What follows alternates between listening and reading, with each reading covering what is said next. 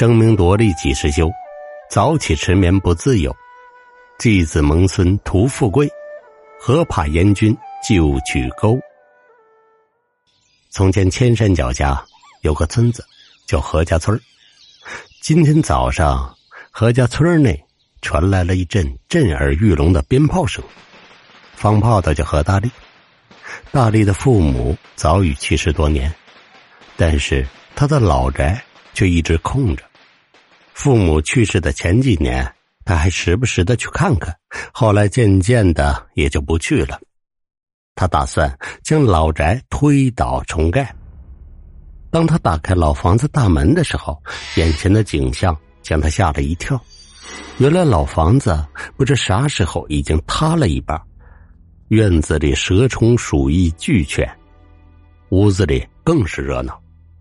他好不容易将这些野物都清理出去，刚坐下准备休息，却看到一只红毛的狐狸探头探脑从屋里钻出来。他看了气恼，随即捡起一块砖就砸了过去。红毛狐狸没看到大力，一下子被砸到脑袋，怪叫一声便跑了。何大力见狐狸跑了，心情无比舒畅，拿着锄头将杂草都清理掉，然后回了家。妻子小丽正在家里和六岁的孩子等他。到家之后吃完饭就睡了。睡到半夜，听到身边的妻子好像在磨牙，可妻子之前没有磨牙的习惯呢。何大力被吵着睡不着，便坐起来，借着外边透进来的月光，他看到妻子满头大汗，眉头紧锁，嘴里不断的咀嚼着啥。他意识到不对。连忙去推妻子，想将她喊醒，可无论怎么用力，妻子就是不醒，而且抽搐起来。此时，听到声音的儿子从隔壁揉着眼睛也走了出来。儿子一进房，突然大哭起来，指着床上说道：“爸爸，这个奶奶好吓人。”何大力心头一惊，屋里就他们仨，哪有奶奶？他看向儿子指的方向，正好就是妻子小丽。这时候，妻子突然停止了抽搐，猛地睁开眼睛，顿时他吓了一跳。妻子的眼中布满了血丝，看上去分外恐怖。更吓人的，他的嘴角不断的滴着口水。大力连忙对儿子说：“小宝，快去找村长爷爷，就说你妈撞邪了。”小宝听了这话，立刻跑了出去，消失在夜色中。小宝刚出去，妻子盯着何大力说道：“ 你白天拿石头砸我的时候，不是挺威风的吗？啊，现在怎么怕了？啊，你怕了？” 看着面前宛若换一个人的妻子。大力突然想起了今天老宅里遭遇的狐狸，于是连忙说道：“你是那只红毛狐狸？”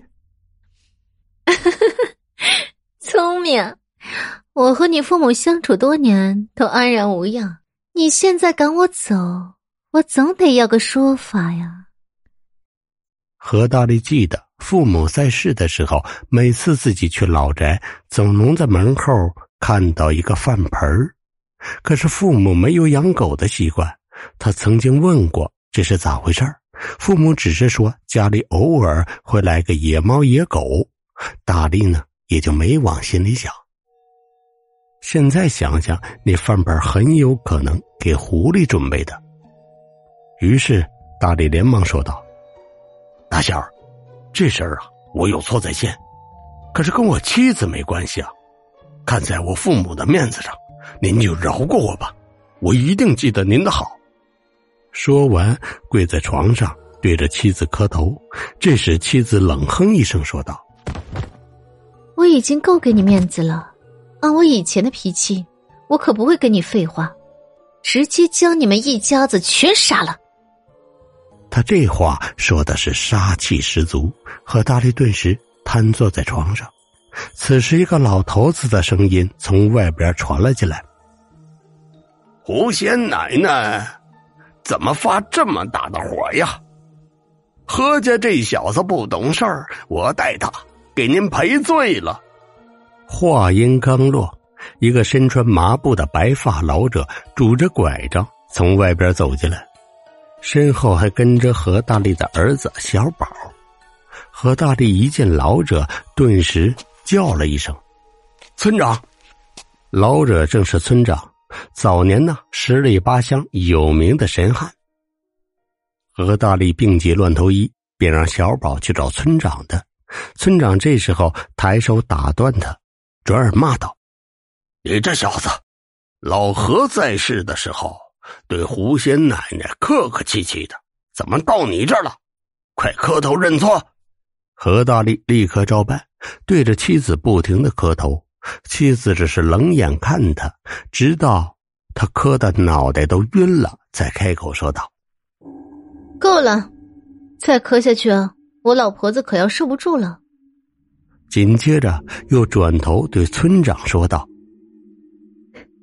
你这神汉倒是会办事儿，说说吧，这家又给你几个钱啊？”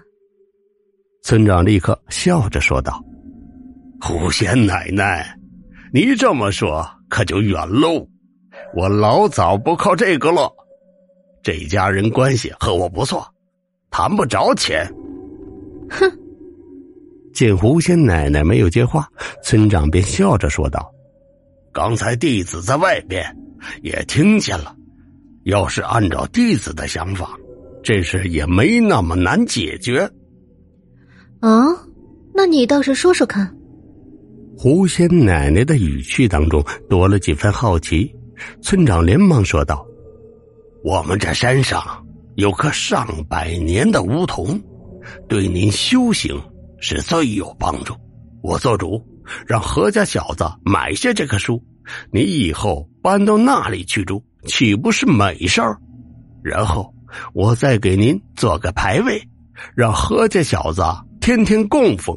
您啥时候想回来就回来看看，您看怎么样？村长说完，便将目光看向了小丽。小丽此时脸上露出一抹笑容，但是很快掩盖下去。嗯，你办事儿倒还算公道，看在他父母面上，我就放了他一回。答应我的事情，明天一定要办好哦。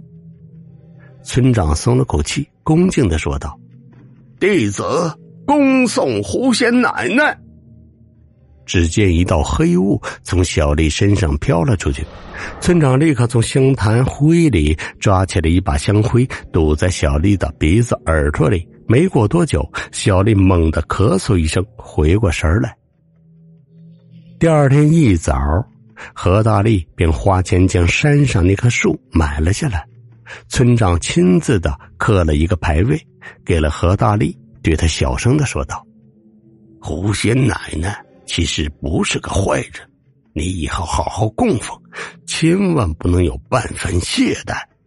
何大力连忙答应，每天早上起床第一件事就是给牌位上香。后来小宝成家以后，将牌位接了过去。从那时候开始，何家便发达起来，很快成了富甲一方的大财主。